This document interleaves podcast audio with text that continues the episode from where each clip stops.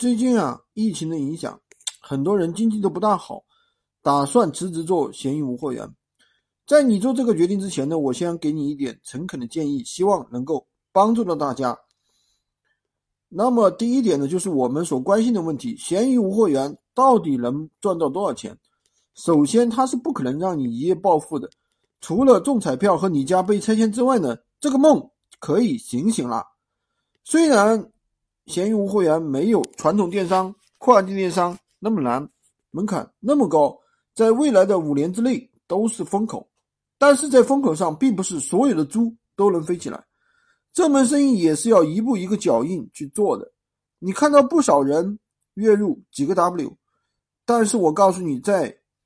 初期都是吃了很多的苦头，才一步一步的走过来的，成长过来的。辞职去做，很多人工作不太顺心，就想把工作辞掉，全身心的投入，结果呢，卯足了劲干了一个月，才赚了两千块钱，最后呢，屁颠颠的回去找工作。就是闲鱼无货源，还是需要一定的技巧方法，还是有很多的坑在里面。虽然说不像。其他的跨境电商、传统电商那么复杂，但是还是需要学习，稍不注意就会违规，就会封号。闲鱼无货源到底要准备多少资金的投入呢？其实准备几百块钱就可以了。初期的话可以考虑一件代发，但是呢，很不可能很快的让你月入过万。网上有很多的文章、视频告诉你，可以很快的月入过万，月入过几万。看到这些确实让人很兴奋，但是我告诉你一个残酷的事实：百分之九十九的做闲鱼无货源的，第一个月都不可能月入过万，因为你是兼职去做，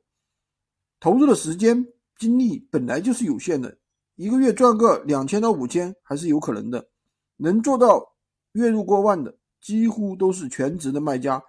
甚至是开了多个店铺做店群的卖家，所以当初。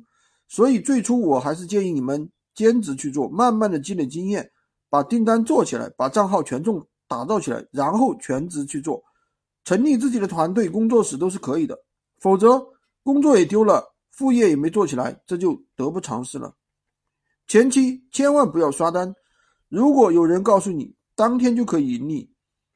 你想把要一个店铺做到稳定，做到盈利，肯定不是一两天的事情，初期都是在打造。账号的一个权重，比如说上新品、优化宝贝，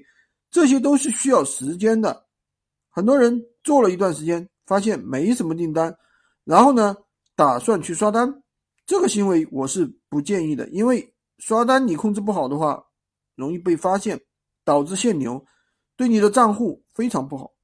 所以，我们刚开始的话，一两天，甚至在一个星期内，可能都没有什么盈利。万丈高楼平地起，辉煌还得靠自己。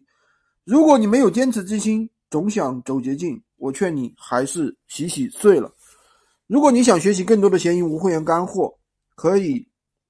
关注我，并且订阅我的专辑，也可以加我的微三二零二三五五五三五，获取闲鱼快速上手教程。